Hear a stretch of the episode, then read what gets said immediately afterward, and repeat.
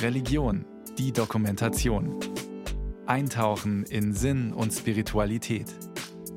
Ein Podcast von Bayern 2.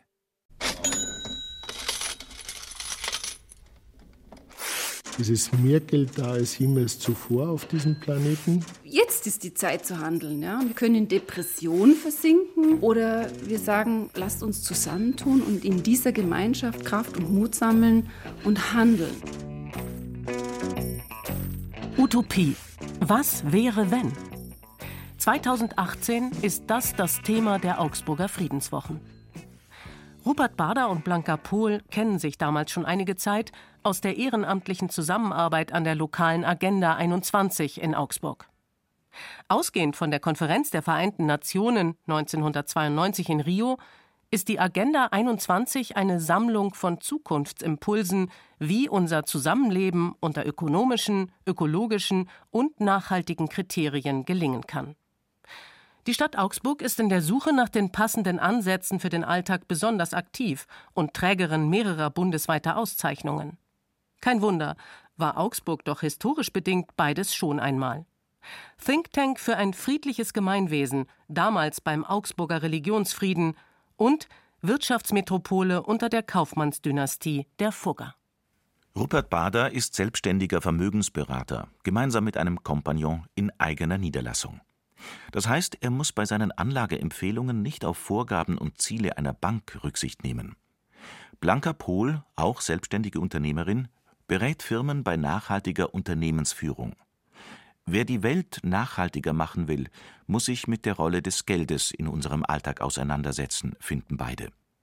Das Thema Utopie inspiriert sie 2018, Augsburger Bürger und Vertreter der Banken in ein erstes gemeinsames Dialogprojekt einzuladen. Das Geld ist so ein Schlüssel. Es ist genügend Geld da, aber dort, wo es gebraucht wird, für die guten Projekte, für das, was Menschsein ausmacht, da ist es knapp. In der Pflege, in der Bildung. Und das ist ein Widerspruch. Und dann haben wir gesagt, naja gut, dann lass uns mal die Utopie denken, was wäre, wenn wir hier in Augsburg, wo Fugger ja damals unser Geld- und Wirtschaftssystem auch so stark geprägt hat, was wäre, wenn wir hier in Augsburg auch einen Augsburger Geldfrieden feiern könnten? Weil wir schon erkannt haben, Geld hat natürlich auch was mit den Verwerfungen zu tun, auch damit, dass Menschen flüchten müssen, dass es Unfrieden gibt in der Welt. Und dann haben wir gesagt, na, Geld und Frieden, warum nicht den Augsburger Geldfrieden? Mal diese Utopie denken.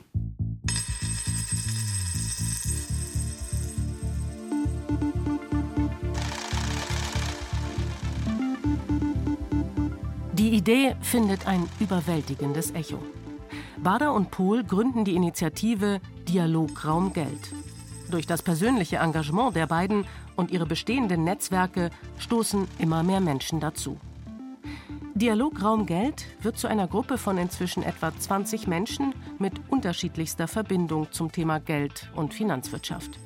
Sie alle eint die Erkenntnis, dass das bestehende Wirtschaftssystem neu gedacht, reformiert werden müsse und die Bereitschaft dafür, aktiv zu werden, ehrenamtlich.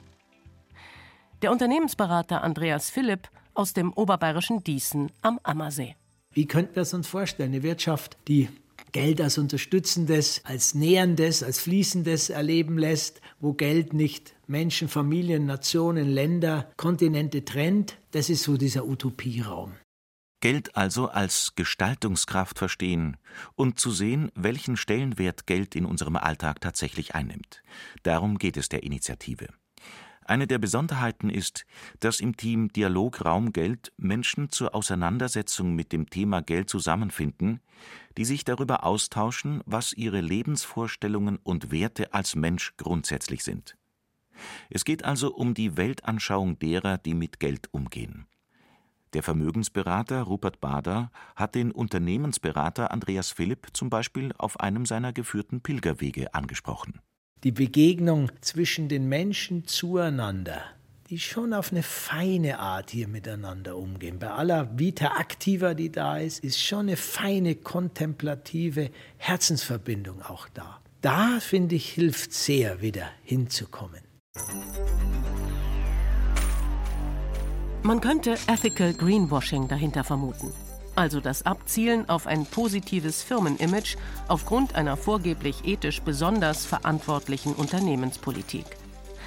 Doch durchaus werden in der Finanzwirtschaft ein achtsamer Umgang mit Ressourcen und innere Sammlung nicht nur benutzt, um etwa noch mehr Leistung und Effizienz bei Mitarbeitern zu erzeugen. Den Mitgliedern der Initiative geht es um einen wirklichen inhaltlichen Wandel in Wirtschaft und Gesellschaft. Aber, das scheint klar, über ein neues Finanzsystem nachzudenken, das stößt auch auf Gegenwind, sagt der Unternehmensberater gibt ja viele gute Bewegungen, die stattfinden. Und gleichsam haben wir natürlich auch ganz viel Macht und Energie, die das Alte erhalten will. Egal was da ist, bedarf und darf von einem anderen Geist betrachtet werden, einem Herz-Geist-Verbindung. Dafür versucht der Konvent ein bisschen einen Raum zu schaffen. Ich wär so gerne Millionär, dann wär mein Konto niemals leer. Ich wär so gerne Millionär, Millionen schwer. Ich wär so gerne Millionär. Geld, Schande oder Chance. Im Mai 2022 finden sich etwa 120 Teilnehmer und Teilnehmerinnen an drei Tagen im Augsburger Kongress am Park zum Konvent Dialograum Geld zusammen. Konvent deswegen, weil es den Veranstaltern um einen Dialog auf Augenhöhe geht, um eine gemeinsame Suche nach neuen Antworten. Betriebswirtschaftliches Know-how trifft ethisch-moralische, spirituell-religiöse Fragestellungen. Geld ist schließlich weder gut noch schlecht. Es ist, was man draus macht, sagt Initiatorin Blanca Pohl. Also was schon deutlich rauskam, ist, es sind auch hier handelnde Menschen. Es ist nicht die Wirtschaft, nicht die Unternehmen, nicht die Politik, sondern es sind auch hier handelnde menschliche Wesen. Das war ein wesentlicher Punkt. Die machen die Veränderung. Es gibt also genauso wenig die Wirtschaft, wie es die da oben gibt. Denn die Wirtschaft, das sind wir alle. Der Mensch ist derjenige, der das Geld als Grundlage seines Wirtschaftssystems erfunden hat. Annalisa Schmalz, Mathematikerin und Informatikerin, hat sich schon mit vielen Theorien zum Thema Geld auseinandergesetzt. Eines ihrer Projekte im Dialograum Geld ist das Sammeln der persönlichen Eindrücke und Erfahrungen zum Thema Geld.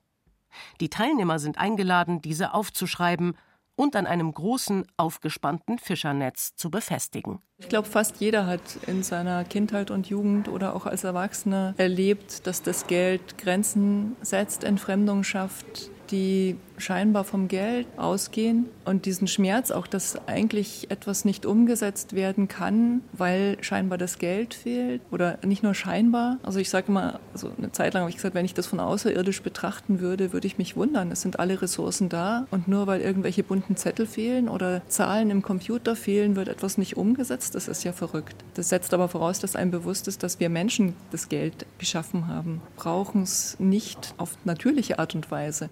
Die Überzeugung der Mathematikerin Der Mensch bewertet vor allem bezahlte Arbeit als wichtige oder wertvolle Arbeit.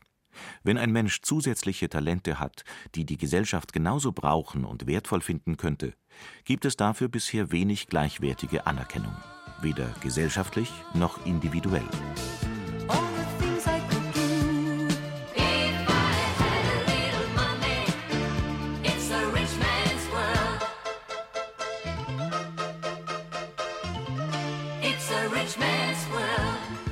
Als praktische Übung zur Selbstreflexion im Umgang mit dem Thema Geld hat Annalisa Schmalz auf dem Balkon des Foyers des Kongresszentrums einen Übungsweg mit sieben Stationen, sogenannten Bodenankern, aufgebaut.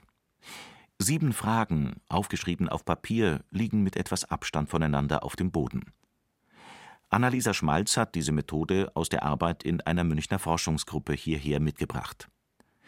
Der Weg beginnt mit der Frage, was man selbst zum Thema Geld denkt, und führt über Zwischenstationen zu Ideen für neue Handlungswege, die in den nächsten Wochen im Alltag umgesetzt werden sollen. Grundlage für die Handlungsvorsätze ist also nicht Expertenwissen, sondern die Erfahrung jedes Einzelnen. Wir haben da ein Format entwickelt mit Bodenankern, wo man einfach diese sieben Stationen abläuft und das ein Thema, bei dem man sich Veränderung wünscht, aus sieben verschiedenen Perspektiven betrachtet und hinterher tatsächlich mit einer konkreten Idee rauskommt, was man als nächstes umsetzen will. Das war für mich immer sehr fruchtbar und das habe ich hier oben auch ausgelegt. Das ist geht in einer Viertelstunde. Am besten nimmt man sich jemanden mit, der gut zuhören kann und hört sich selber auch beim Sprechen zu. Es ist erstmal Bewusstseinsarbeit, würde ich mal sagen, notwendig und ein Interesse überhaupt daran, sich das Thema anzuschauen. Und deswegen bin ich hier, weil da geht es um die Prozesse und nicht um fertige Lösungen. Inzwischen haben sich Geldkreisläufe nahezu verselbstständigt. Wie kann das sinnvoll verändert werden? Wenn Unternehmensberater Andreas Philipp darüber redet, wie dies im Dialograum Geld gelingen soll, klingt das erstmal abstrakt.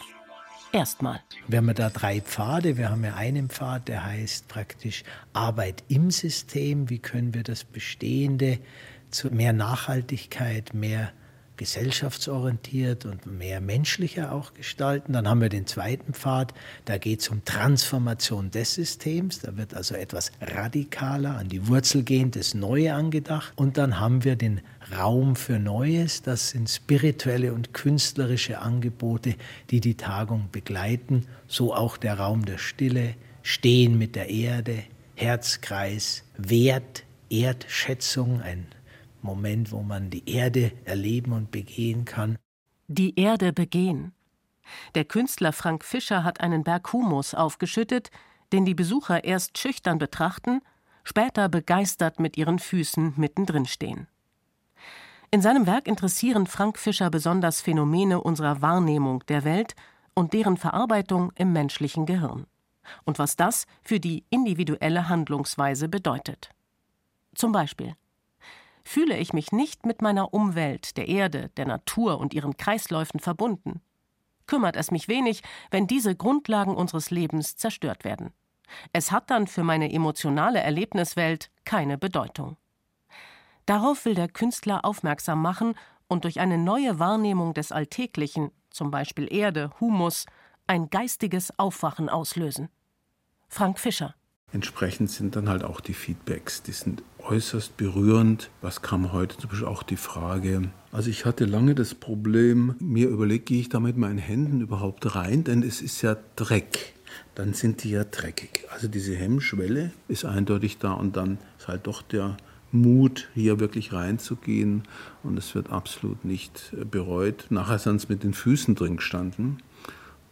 Und ich sehe dann diese glücklichen Gesichter und ich sehe einfach, wie, wie einfach es sein kann, wieder zu verbinden mit der Erde und wie wirkungsvoll es ist. Die Erde wertzuschätzen bedeutet für mich, sich dann auch zu befähigen, wieder die Erde zu schützen. Eine ähnliche Wahrnehmung teilt Andreas Philipp, Unternehmensberater und inzwischen auch spirituell religiöser Begleiter. Eine Lebenskrise ließ ihn den christlichen Glauben neu entdecken, der seit seiner Zeit in der katholischen Jugend Bayerns in den Hintergrund getreten war. Seitdem hat er seine beruflichen Aktivitäten der Nachhaltigkeit verschrieben, sein Arbeitstempo reduziert und Stille und Meditation als Kraft und Inspirationsquelle für sich und andere entdeckt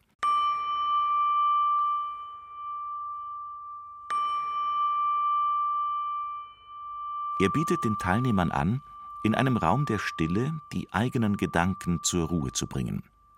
Das zu sich selbst kommen, regelmäßig praktiziert, könne dabei helfen, sich selbst besser wahrzunehmen, sagt er. Das emotionale Getrenntsein von der Umgebung, der Welt und der Natur habe das Wirtschaftssystem hervorgebracht, das wir heute kennen. Dass die Fokussierung auf Rendite und Ausbeutung der Ressourcen für ein Überleben der Menschheit zu wenig ist, wusste auch schon der Friedensnobelpreisträger und ehemalige UN-Generalsekretär Dag Hammarskjöld, der den Raum der Stille in der politischen Welt etablierte. Und der Raum der Stille geht ja auf den zweiten Generalsekretär der UNO aus den 50er Jahren zurück, der, wenn man so will, einer der beeindruckendsten Mystiker der Neuzeit war und in voller politischer und gesellschaftlicher Verantwortung stand. Und äh, der Raum der Stille dient in diesem Geiste dem Frieden, dem Frieden im eigenen Herz, dem zu sich kommen, dem Verbindung aufbauen. Wir haben 24 Plätze im Raum der Stille, zwölf Stühle und zwölf Sitzkissen. Und wenn ein paar nur drin sitzen, spürt man schon, wir sind verbundener. Und dafür dient der Raum der Stille. Andreas Philipps eigene Erfahrung mit dem Raum der Stille möchte er den Teilnehmern mit auf den Weg geben. Was uns häufig fehle, so resümiert er, kreative Lösungen für wirtschaftliche Abläufe, die aus einem anderen geistigen Bewusstsein entspringen. Ein Hineinhören in den Raum, der zwischen zwei Gedanken entsteht. Christen würden das vielleicht auch als Gebet, als einen Dialog mit Gott bezeichnen. Aber was hat all dies nun mit Geld, mit Wirtschaft und Finanzwesen zu tun? Kann unsere Wirtschaft nur noch der liebe Gott retten? Auffallend viele, die sich beim Dialograum Geld engagieren, tun dies auch aus religiöser Überzeugung. Zum Beispiel Rupert Bader, selbstständiger Unternehmensberater und gläubiger Katholik. Auch ich glaube an etwas, was mich übersteigt. Aber ich weiß, auch mit Hilfe von diesem Glauben oder mit diesen Kräften, wenn wir uns verbinden, dann ist alles möglich. Für Nachhaltigkeitsberaterin Blanca Pohl ist es eine tiefe Verbindung mit der Natur und die Sorge, welche Welt ihre Generation den Kindern und Enkeln hinterlässt, die sie dazu gebracht hat, aktiv zu werden.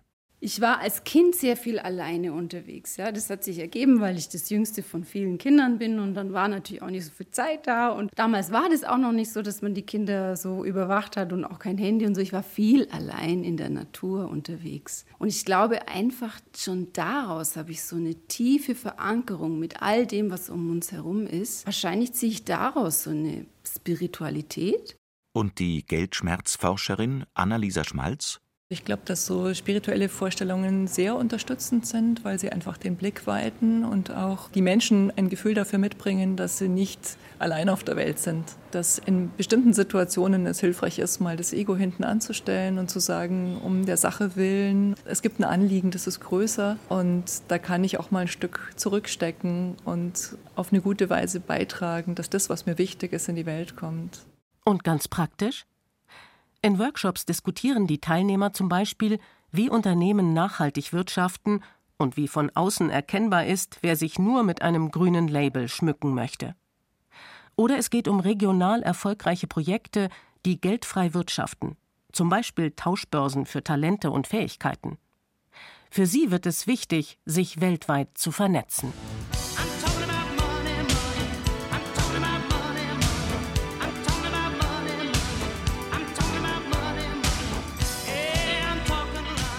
Viele ermutigende Gedanken, Rückbesinnung, Neugestaltung. Und das Hier und Jetzt? Dem oder der Einzelnen vergeht vielleicht gerade jede Lust auf Selbstbesinnung anlässlich der bevorstehenden Gas- oder Stromrechnung. Die Initiatoren des Dialograum Geldes wollen Mut machen, dass sich Menschen für einen neuen Umgang mit Geld einsetzen. Gerade weil das jetzige System überall an seine Grenzen stößt und die Gesellschaft spaltet. Blanka Pohl. Das eins, das Handeln. Und das andere ist aber auch zu sagen, wir nehmen wahr, welcher Schmerz entsteht. Ja? Also das macht Angst, wenn ich nicht weiß, wie es jetzt weitergehen soll. Aber es macht eben auch Mut, seine eigenen Ängste wahrzunehmen, Lösungsansätze anderer Menschen zu hören und herauszufinden aus dem Hamsterrad der Vereinzelung. Wir vertrauen darauf, es kommt auch aus der Gemeinschaft. Sagen, du bist nicht alleine mit diesem Thema. Ja, es löst natürlich jetzt nicht die akuten finanziellen Probleme, aber es ist eine Perspektive. Es ist ein Experiment, das wir wagen. Money. Money. Money, money, money. Money, money, money.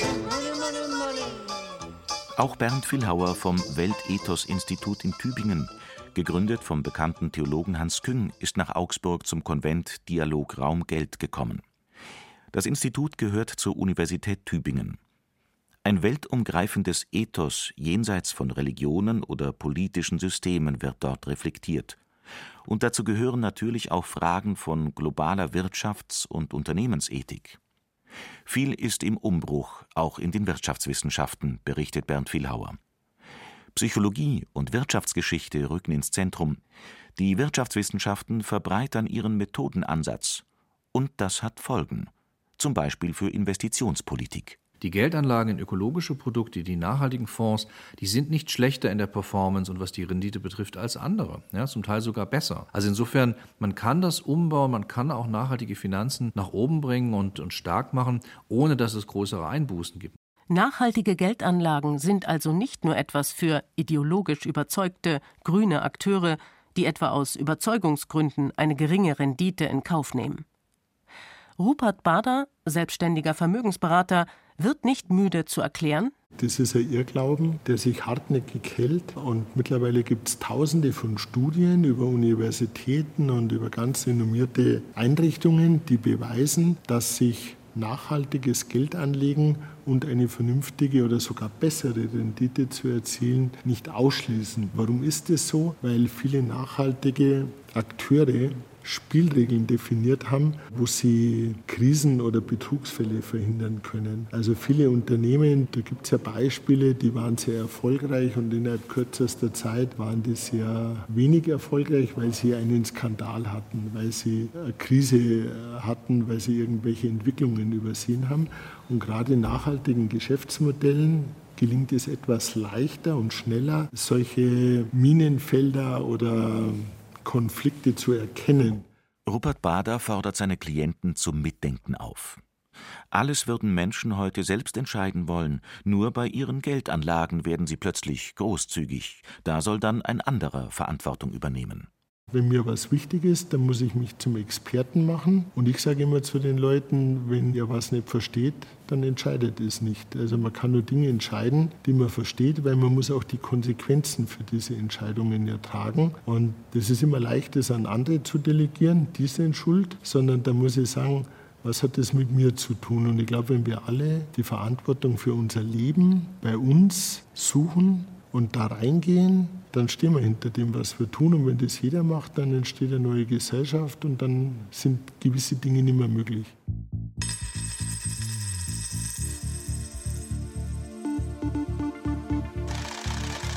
Damit hofft Rupert Bader auch auf das menschliche Gewissen, mehr Gerechtigkeit und eine Veränderung der jetzigen Geldkreisläufe, die diejenigen zu bevorteilen scheinen, die besonders skrupellos agieren. Dafür engagiert er sich. Reflexion und Selbstverantwortung im Umgang mit Geld wünscht sich der Vermögensberater Rupert Bader. Für Annalisa Schmalz ist es genau das, was sie motiviert, sich im Experiment Dialog Raumgeld ehrenamtlich einzubringen. Also das, was wir hier machen, ich weiß nicht, ob sowas schon mal probiert worden ist. Ich glaube nicht. Also ich kenne bislang Kongresse, wo man halt hingeht, sich Vorträge anhört und inspiriert wieder nach Hause geht. Aber das ist hier ein echter Mitmachkonvent, wo es nur interaktive Formate gibt aber es ist auch keine Schulung oder Seminar oder so, sondern wir gemeinsam entwickeln die neue Welt oder eine neue Sichtweise, neue Impulse zum Geld.